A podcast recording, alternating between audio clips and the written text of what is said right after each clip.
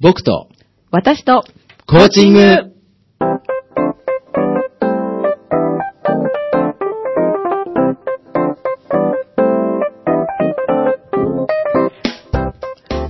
皆さんこんばんは。日本コーチ協会東北チャプター代表幹事で番組パーソナリティの笹崎久美子です。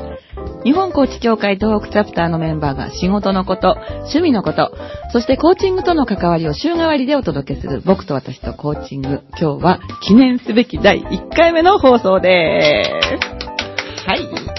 え日本コーチ協会東北チャプターはコーチングを学び広め、コーチ同士が交流し合う任意の団体です。詳しくは東北チャプターで検索してください。この番組は日本コーチ協会東北チャプターがお届けします。はい。改めまして、皆さんこんばんは。新しい番組が始まりました。え本日はですね、日本コーチ協会東北チャプター提供で、え僕と私とコーチングと、パーソナリティは私と、それから会の田ジブさんと、まあ、二人で務めていくんですけれども、記念すべき第1回目のゲストはもうこの人しかいないでしょうと、という感じでご紹介いたします。えー、私たちのトークチャプターの、えー、事務局長ですね、噛んじゃいましたね。事務局長、福地仁さんです。よろしくお願いします。はい、こんばんは。よろしくお願いします。今年も1回目の登場ということで。えーそうですねははい去年はね、いろいろアクシデントとかあって。去年はお試しで、第1回目。そうそうそう。去年は私も初めてで、あの、ミキさんも初めてで、うん初めてで、1回失敗したんですよね。えーもう緊張してやったら、はい。録音されてませんでした。そうそうそう。ガーンガーンみたいな。ね。で、まあ、2、3回そういうことあるからということでね、はいもう安心してお願いできる福地さんにお願いしたんですけれども、今年も1回目というところですね。そうですねはい。えー本日は仙台市太白区長町3丁目の FM 太白のスタジオから、今日はね、あの、収録でお届けしております。えー本日は4月2日ですけど、これは3月の収録というところでね、いろいろお話を聞いていきたいと思うんですけれども、はい、始まりましたね、ラジオ番組ね。えーまた、うんえー予算をね、はい用意してないんですが。ないです。今、これから。また封筒を出す今アクションをしたんですけれども、今年はね、やっぱりあの動画とかね、希望者の方には動画をきちんと撮って、それから iTunes にもアップして、よりね、たくさんの人に聞いてもらいたいななんて思ってたんですけれども。いいですね。いいですよね私。動画もお願いしました。はい。今ね、ありがとうだからカメラがね、3台あって、あちこちにこあう、こはいう多分これ後で見てみんなが笑うと思うんですけれども、どうしましょうね。昨年の振り返り。あ、どうですね、ええ。ラジオでもいいし、活動でもいいんですけれども、何かこう思うところってあります？えーそう、1回目のね、はいあの、収録はやっぱり緊張しましたよね。本当ですか、ええうん。まあ、何を話したらいいのかなとかね。はいでもよくこう、いろいろ引き出してくれて。あ、ありがとうございます。うん確か仕事のこととか話したんですが。そうですね。でも今年はなんかええ環境が変わったので、えーはい。もう今ははい話さない。話さない。そうなんですね。うん。そう。だから、ぱりラジオもね、いろんな効果がやっぱりありまして、ええ。うん、聞いてくださってる方もいるし、ええ。あと YouTube をね、ブログに貼ったりとか、え。うん、そういうことでね、自分たちでこう、まあ、中にはね、あの、一人でね、個人事業をされてる方もうちの会員ですごく多いので、えいろいろね、自己 PR なんかにもね、役立てていただいて、やってよかったなと思うんですよね。そうですうん。すごくその後、こう、会員の人がね、はい我も我もと。そうそうそうそう。予算を追加しなきゃならないとか。あそう追加したんですよね あの時ねそうそう私たちも出たいえーすごく盛り上がりましたよね。盛り上がりましたね。えーあの、まあ、こう、東北チャプターのね、はい企画としてはですね、すはいごくいい企画だなと。本当ですね。ええうん。もうじ、私たちはい自画自賛ですね。自画自賛して。で、今年もだから、やりたいやりたいっていうことでね、また始まったと。そうなんですいうわけですよねもう大体5月まで埋まってますよ、今、えー予定の方うん。まあ、好きですよね、みんな。好きです。あとね、やっぱりさすが会員さんなんですけど、ええお話うまいですね。あ、そうですね。うん私も聞きましたけどね、はいもうほとんどプロみたいな人いますよね。いますね。えーいますね。うん。もうずっとやってたんじゃないのかな、この人みたいな。本当ですよね。ただ、会員さんで、やっぱり一様になるほどなと思ったのは、話すときはとっても楽しいんですけれど、動画になったりとかね、やっぱりこう、オンエアを後で聞いたりすると、なんかうなだれる方が結構多くてですね。うなだれる。自分のを見てそうそうそうそうそうそう。へーやっぱりほら、自分のお話っていうのを、えあの、客観的に聞く機会ってあまりないじゃないですか。そうですね。もちろんほら、あの、コーチングのね、上位資格なんかでは、録音して、そしてあの、まあ、団体に提出っていうこともあるんですけれども、そうじゃない人はなかなかね、自分の話を聞く機会がないので、聞くとびっくりみたいな。まあ、僕もうなだれましたけどね。あ、本当に？えーどの辺でどの辺いやでなんか、ちょっと冴えないかなとかね。なんか今それおばちゃん笑いしちゃいましたね。うん。そういうので、まあ、はい去年の、そう、思い出しましたね。思い出しましたね。あの時ビートルズリクエストしてくださったんですよオールね。ニーディズラブ。そう、今でももうえ、記念すべき第1回なので、よく覚えてますね。その全てに愛をと。なるほど。はいはい。これがやっぱりきコーチングの基本だろうと基。本ですね。はいうんうんうんん。そういうことで、あの、はいリクエストですね。うんうん。あとは、あの、あとは、そう、コーチと、コーチングとの関わりをね、聞いていただいて、そうですねうんうんうん。まあ私はあの、会社の研修で、はい。えーまあ新任職員とか、はい。か新任課長研修とか、うんうんうんそういうことをしてたんですよね。以前担当されてたんですよね。うん。えーこの前、あの、引っ越ししたんです、私ね。あの、仙台から盛岡に。あ、引っ越し。そうです、そうでしたね。はい荷物片付けてたら、はいその時の資料がどっと出てきて、はい。えーはいで、あ、懐かしいな。あ、これ話したな、とかね。役者ですね、えー福地さん。はい。で、あの、こう、なんですか、うんえービジネスコーチンあグ電話をしてねで、こう聞くでしょ、はい。そういう、この振り返りの時に、すごくこう気が楽になったとかね、うんとても良かっったとかね。去年のあの話すごく良かったですよ。で、それをこう、資料を見てたらね、まあ、はい。9回に分けてテーマを設けて話してたんですね、私ね。こう、あ。一つ一つ。まあ、え最初は、それ何？予告して？最初からこのテーマこのテーマっていうのを最初から決めちゃうんですか、最初はそういう予定じゃなかったんだけど、はい。えーテーマを決めた方が分かりやすいだろうということで、うんうんうんうんえー1回目やった後に決めてね、はい。で、最初はこう、ビジョンの関係？ビジョン。も目標ね。目標とか。はい、うんうん。目標、ビジョン。うん。あとは、有意義に一日を過ごすとかはいね。。はい。あとは、タイムマネジメント。おー、すごいね。ええうんうんうんあと、タイプ分け。福地さんね、あの、うちの会ではね、すんごいタイプ分けの研修がね、はい人気なんですよ。はい毎回満員オンで、みたいな。や。照れるな。テレビ、壁ドンワークとかね。あーまあ聞いてる人しかわからないんですけどね。聞いてる、来てくださった方しかあわからないんですけれども、壁ドンワークとかね。えーうんあ。れ、受けたね。受けましたね。はい。あのね、はい興味がある方はね、日本コーチ協会東北チャプターで Facebook ページとか、それから、あとはホームページをね、えー検索していただくと、壁ドンワークの写真が多分あると思うんですよね。あれは、あの、はいまあ、企画はしたんですけど、ええ。いや、本当にやってくれる人がいるのかなっていうね、うん会員さん、参加者の方にええお願いしてやってくれるかなっていうんでね、すごくドキドキしてたんですよね。うん、滑りやすいとこですよね、あそこはね。はい。うん。これやってくれた人がいるんですね。いましたねええはいあとそれを受けてくれる人もいてね。そう、被験者1名に、ええ何？実験者4名？違うか。そうそうそうそう。受験者4名、ね。4名ねはいうんうんうんどうなるんだろうなっていうね。面白かったですよええ面白かったですね。うんちなみに、ええタイプ分けは、以前研修されてたんですよね？そうですね。うんうん。うんその前は確かビジネスに生かすということで、やりましたね。はい。あの、合点だ合点だっていうね、はい、はい。コントローラーのはい上司にどうやったら報告がうまくできるかとかね。あれなんか白雪姫のワークとかやりませんでしたっ白け雪姫、あれはね、ちょっと違った？ハイジ。あは、全然違う。雰囲気は分かった。雰囲気は分かった。少女ハイジが、クララをどうやって叱るかとかね。そうそうそうそう、はいやったやった。クララへの叱り方。うんうん毎回ね、面白いワークをね、えー考えてきてくださるので、福地さんのは毎回出てますっていう会員さんいますよね。そうなんですよね。うんいるいるいるええうん同じことしか話してないのにな、とかね。いやいやいやいや。で、そんな感じでね、はいまあ、やってるんですけれども、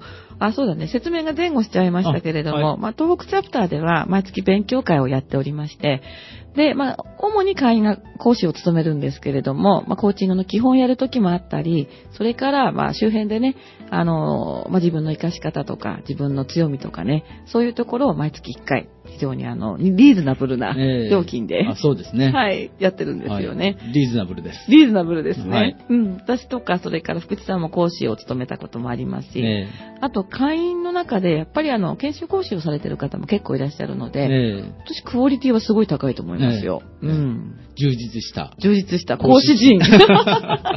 はいそうですよね、参加者もすごく増えてるのがいいですよね。ええうん。なんとかゼミナールに代わって。はい。なんとかゼミナー、何ですか、それっえて。いやいや、うんえー前の会社の近くにはい。あったあの、代々木ゼミナールさんも、はいもうだんだんもう看板を、ねえ、本当？ええ、なくしましてね。そうなの？ええうん。で、うちの会社ではね、ええもうゼミの抜け殻。はい。抜け殻。代々木ゼミの抜け殻だとかって。ヨゼミの抜け殻みたいな。はいえ、それって、その、福地さんが前いた会社では、はい結構なんか定型文句に、定例文句になってるんですか？いや、いや、この2、3日、受けてます。自分で作ったんですよ、もしかして。そうなんですけどね。そうなんだ。もういいですね。そのダジャレの感覚もね、福地さんらしくていいんですけれども。さてさてさて、今年活動どうしましょうね。そう、うん。うん。まあ、失業保険で、食べながら。私、会の活動を聞いたのに、自分の活動になっちゃいましたね。すみませんね。いえいえいえ。今年の失業保活動ね、うんまあちょっとじゃあそれは置いといて、はい置いといえて、え会の活動ははい。何をしましょうね。ねえ、うんいろんなね、勉強会だったりとか。うんあ、の、まあ私も盛岡に移動するので、はいまあ昨年はあの山形で勉強会しましたよね。やりましたね。ええはい。うんですから盛岡でもしてほしいなとかね。はいまあやろうかなとかね。森岡も3、4名メンバーいますよね。ええいるんですね。うん、はい。佐藤さんとか岡田さんとかね。うん、あのまあ会員も結構増えてね。増えましたね。ええまあ、去年私があの説明した時は確か50名ぐらいだったんですけれど、はい。まあ、今年今の時点で、うんまあ、70名弱ぐらいですかねあ。、そんな言っちゃってますか？ええ67、8いるとそうそう。うん。はい今もあの、入会処理終わった方が3名いらっしゃって、そうね。嬉しいですよね。うん嬉しいですねうんうん前はね、やらないって言わないと、ええこう入ってきてくれなかった時期もあるのに、今突然ね、ええ。入会したいんですけど、ってこうええ。メールとかね、そうですよね。ん連絡が入ってきてえ、あ、認知度上がってきたっていう感じがやっぱりね、しますよね。ううんん。驚くべき。驚くべき。はい。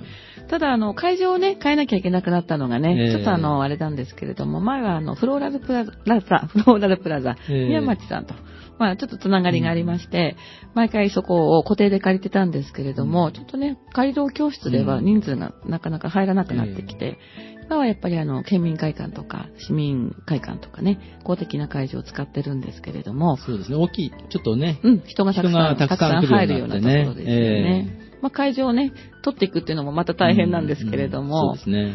ただやっぱり来てくださる皆さんがすごく喜んで帰ったり、あとみんな笑顔になりますよね。ええやっぱりねうんまあ、この終わった後の懇親会がまたそうそうそうそう盛り上がるんですね。そうそうそうええ懇親会ね。ええもうそのために来てるんじゃないかっていう人もいるんで 自分じゃないですか、もしかして。ええ聞く。聞く。あのー、ええリスナーの皆さん、福地さんね、勉強会は無理でも懇親会は参加しますみたいな感じでね、取るものもとりあえずね、来てくださる時がね、ええあるんですけれどもね。そうですね。うん。そんな感じで、まあ、楽しくやっている団体だとはいいうことですよね。うん。コーチングっていうと、やっぱりちょっと、こう、なんでしょうね、縁が遠いというか、身近じゃない感じがする方もいらっしゃると思うんですけど、まあ、そんなことは決してないですよね。ええうん全然ないと思うんですけれど、うんうんまあでもやっぱり直接こう、まあ会社前のね、職場でも話しても、なかなかじゃあ何っていう、具体的にはっていう、そうですよえね。伝わりにくいですね。えだからまだまだだというふうには思うんですよね。確かにね。うんだから、こう、いろんな、こう、勉強した、なんですか、こう、会社が違っても、はいみんなが、こう、コーチを学んでる人たち、ええあるいはそれを学ぼうと思ってる人たちが、こう、力を合わせて、はいこう、広く、もっと広く普及していきたいな、というふうに思うんですよね。確かにそうですよね。ねちの会のいいところはいろんなあの、コーチングって学んでいくのに、いくつかプログラムがね、ええ。えーあるんですけれども、それぞれのプログラムの人たちが集ってきて、なんかワイワイやってるという感じですもんね。ね。。うん。勉強したところが違うのでね、うんうんうん。あ、なるほど、そういうのもあるんだってそう。オタクの会ではそういうの、みたいな、え えそういう交流もありますよ。そういう勉強してたんだね、みたいな。そうそうそう。へ で、やっぱりプログラム違うとね、ええ。基本は大体同じなんですけど、こだわるところがね、うん。あちこち違ったりとか、うん。まあそういうところもあるのでね、うん、そういう話もね、ええまあ、じゃあ、あと、コーチングのエピソードなんかも、はい後半で、いろいろ、まあ、深く、深掘りして福地さんに聞いていこうかなと思います。はい。はい、えー今日はリクエストをお持ちいただいたんですが、本日のリクエストは、井上陽水さんの新しいラプソディということで、ええそうですねお好きなんですか？この、ええもう好きですね。どの辺が？まあなんかこう、胸がスカッとするような。あの、あはいええもうカラオケで、もう定番で歌ってるんです歌うんですか？ええ難しくないですか？やこれもう大好きですから、あはいい難しいとか、うまく歌うとかは別。あ、そこは次元の違う話なんですねはい。カラオケはうん自分が満足のために。自己満足自己満足の歌。さすがですね。わかりました。はいでは早速、あの、かけてみたいと思います。はい、では曲いきます。曲は井上陽水さんで、新しいラプソディーです。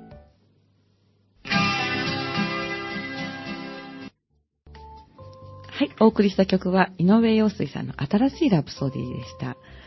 えーこの番組は日本コーチ協会東北チャプターが提供しております、僕と私とコーチング、今日第1回目ということで、福士仁さん、ね、事務局長ですね。はい。はい。で、お越しいただいております。はい、よろしくお願いします。はい。後半ですね。ええ今日ノープランで来たのでね、えええー話がもう全体像ということで進んでるんですけれども。んそうですね、あの、まあ、佐々木さんもね、はいあの、まあ、代表幹事をしていただいてましてね。かどうして急にその敬語は何ですか？ええ 敬意を表して。いやいや、あのね、福地さんすごい偉そうな言い方っていっぱいするんですよあ。そうなんだよね。そうなんですよ。あれ持ってきたの？これ持ってきたの？みたいな感じで。はい。ええうんうん。まあ、えーまあ、すいません。で、まあ、あの、いろいろね、佐々木さんも研修たくさんしてるから、なんだろう、なんだろう。はい。えー勉コーチングとかね、はいぜひそういうこのエピソードとか、エピソード？私、えーあったら聞きたいなと思って聞。きたいにゃー。そうですね。はいあ、じゃあ、今日の研修。まあ、今日収録でお伝えしてるんですけど、今日終わったばっかりの研修で、ええあの、まあ、デモンストレーションってありますでしょ、えーあの、新鮮。そう今日ね。今日のやつ。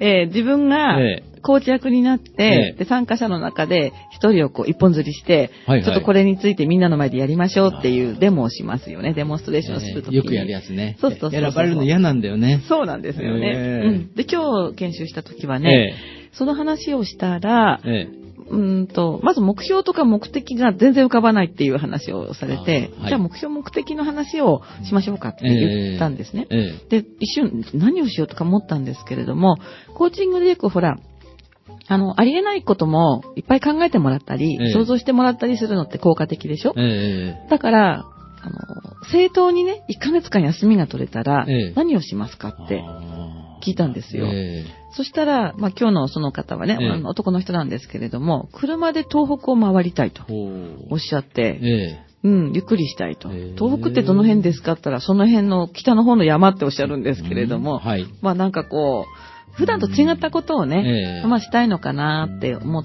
たんですよね。で、ちょっとね、まあそんなにあの、面白くもないんだけど、いいなと思ったのは、ええじゃあ今日帰ったらまず何をしますかって聞いたんですね。ええそしたらええ、タオルを用意しますって言うんですよ。タオル？タオル、タオル。おっと、おっと、ボクサーじゃないし。ちょっとそっちに行かないで。はい。はい。ナイスツッコミボケだよね。ははいい。はいでね、最初私、一言もね、ええあのな、タオルって何だろうと思ったんですけど、ええあ、温泉行くことを想像してるんだと思ってはい。それを、まあ、フィードバックって言うんですけど、自分がね、思ったことをそのまま相手の方に、もしかして、まあ、車で一周っておっしゃってますけれども、ええ頭の中には温泉が浮かんでましたかって聞いたら、ええそうだって言うんですよ。当たり。うん、当たりだったのね。えだってそうですよね。うち帰ってまずタオルを用意するっていうことは。ということはね、コーチの役の私には、ええ自自動車であ北の方の山で東北一周っては言ってるんですけれども、ええその中にあるものは温泉なんだなとあ。実は一番行きたいのは温泉じゃないですかはいっていう話をして、えで、そこで、まあ2分間の時間が終わっちゃったんですけれどもえね。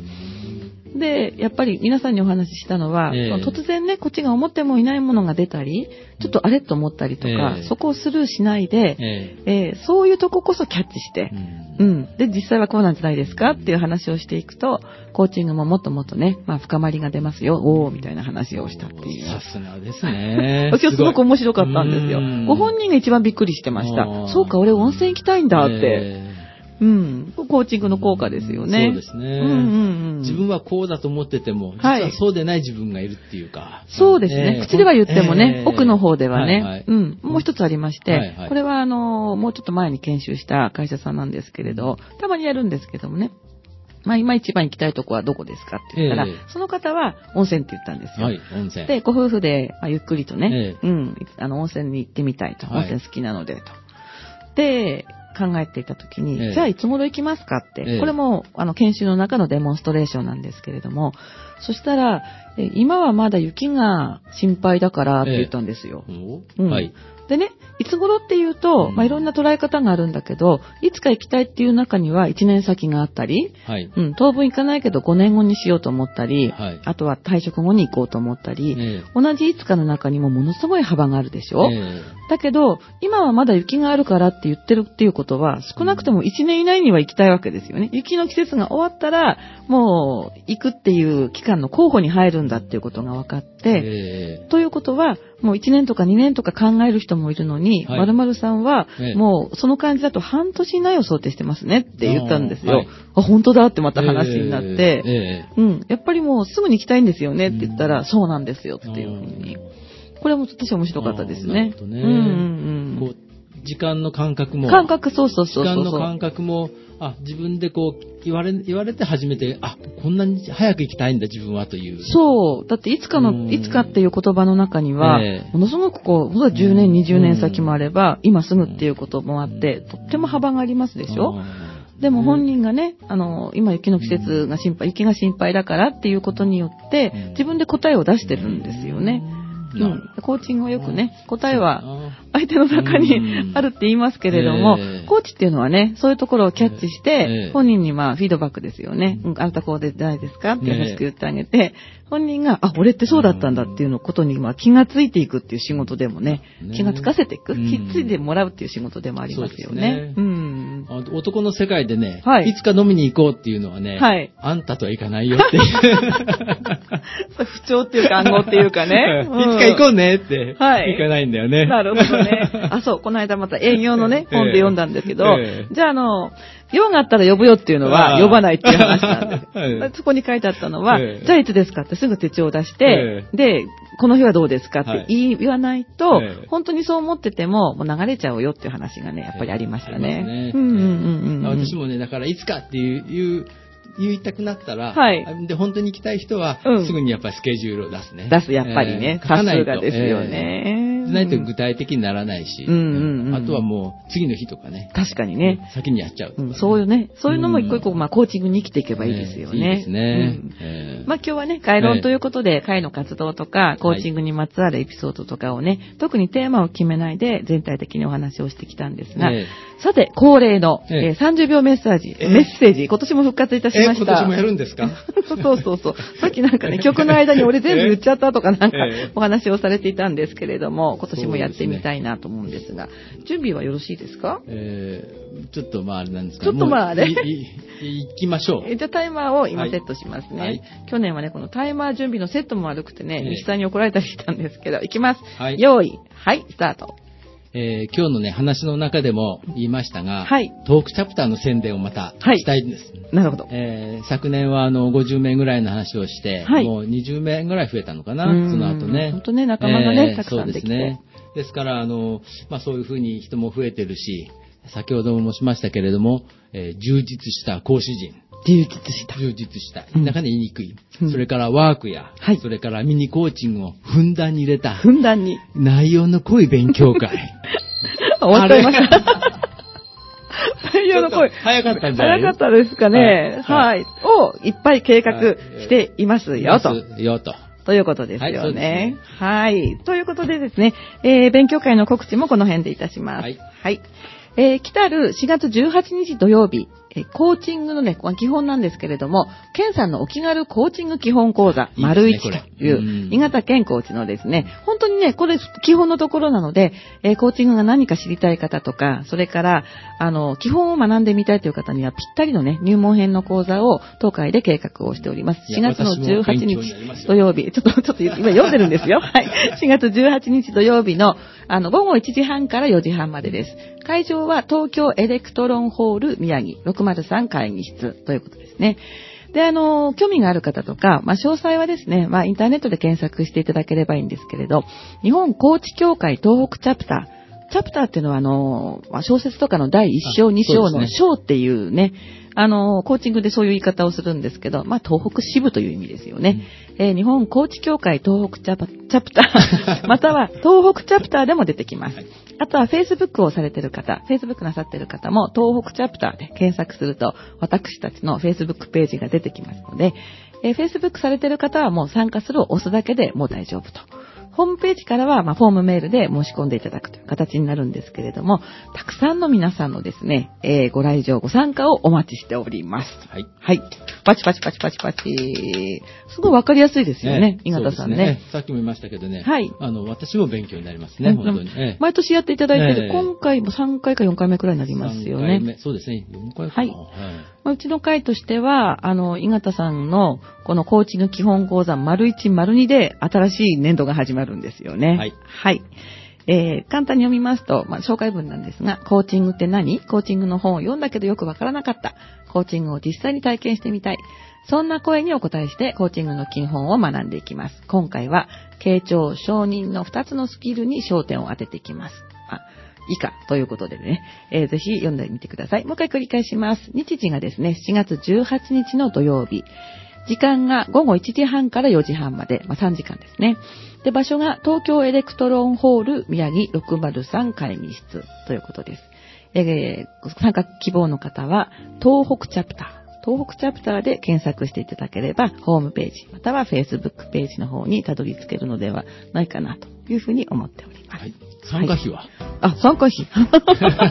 参加費ですね。ないいとこ言いますね。すいません。2枚目にありました。はい参加費ですね。一般の方が、えー2000円です。はいそれから、リーズナブルえーリーズナブル。ナイスツッコミです。それから、会員の方ですね。高知協会の会員の方は1000円です。ただみたいなもんだね。いや、1000円重いですよ。重い方、重い時もありますよ。は。はいいということですね。えー、会員の方が1000円、非会員の方が2000円ということで、勉強会、今ですね、参加者大募集ということです。はい、あっという間ですね。はいそうはい、こうやって無事に、もう第1回も終わりですよ。いや、緊張しました。やっぱり ありがとうございます。はい。ではですね、え次回ですね、え4月9日木曜日、同じく午後7時半からなんですけど、第2回目のゲストは会員の千崎正和さんです。千崎さあ、千崎さんね、うんもうスピーディーにぶっ飛ばすぞ、みたいな感じでね、えーお話しいただきたい。営業の仙崎。営業の千崎さんね。えー、で、千崎さんが、えー来週のゲストということです。はい。本日お送りした僕と私とコーチングは、日本コーチ協会東北チャプターの事務局長、福地仁さんのお話でした。ありがとうございます。はありがとうございました。あっという間ですね。いかがですか、えーあっという間ですね楽しかったですね楽しかったですね、はい。ありがとうございます。この後20時からは、ねんねバーの昔話です。引き続き FM 大学の番組でお楽しみください。えー、それではですね、また半年間皆さんと目にかかるのを楽しみに、えーこの番組を続けていきたいなというふうに思っています。ぜひ皆さんよろしくお願いいたします。ではみんな、よろしくお願いしますはい、来週をお楽しみに。